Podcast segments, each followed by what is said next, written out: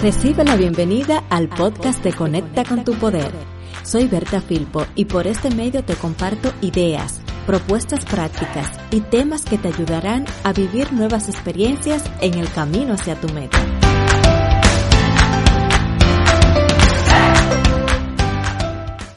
Hoy hablemos de una productividad que esté enfocada en lo que deseas lograr, porque hay que admitirlo, Muchas veces logramos ser muy eficientes y productivos, incluso muy creativos para lograr las metas de otras personas. Por eso ahora vamos a enfocarnos en la productividad para esa meta que te has propuesto. Y para ser más productivos o productivas no necesariamente se requiere trabajar más o hacer más, sino hacerlo de manera creativa y fluida. Es necesario procurar la claridad mental para poder obtener mejores resultados con actividades de impacto.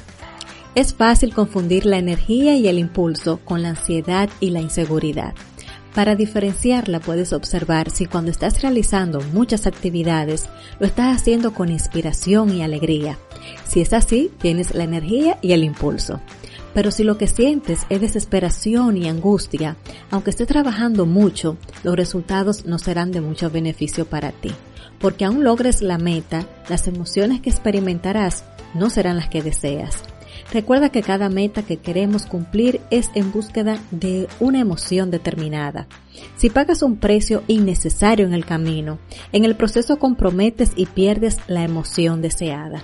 Por esto es importante evaluar el proceso y prestar atención en la trayectoria, ya que resulta que es nuestra vida la que transcurre en ese proceso.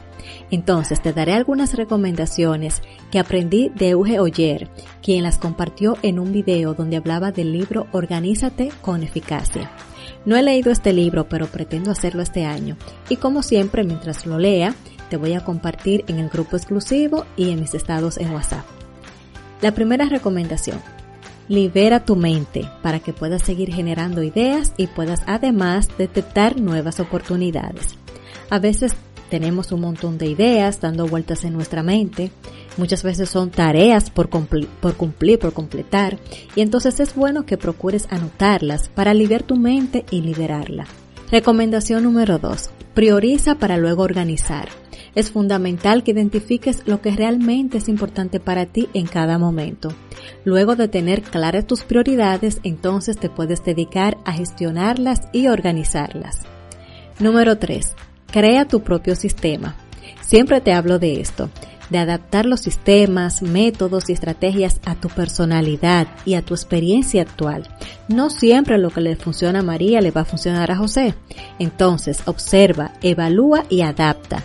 Para ti, para que un método sea bueno, te tiene que funcionar. La recomendación número 4. El compromiso con la acción.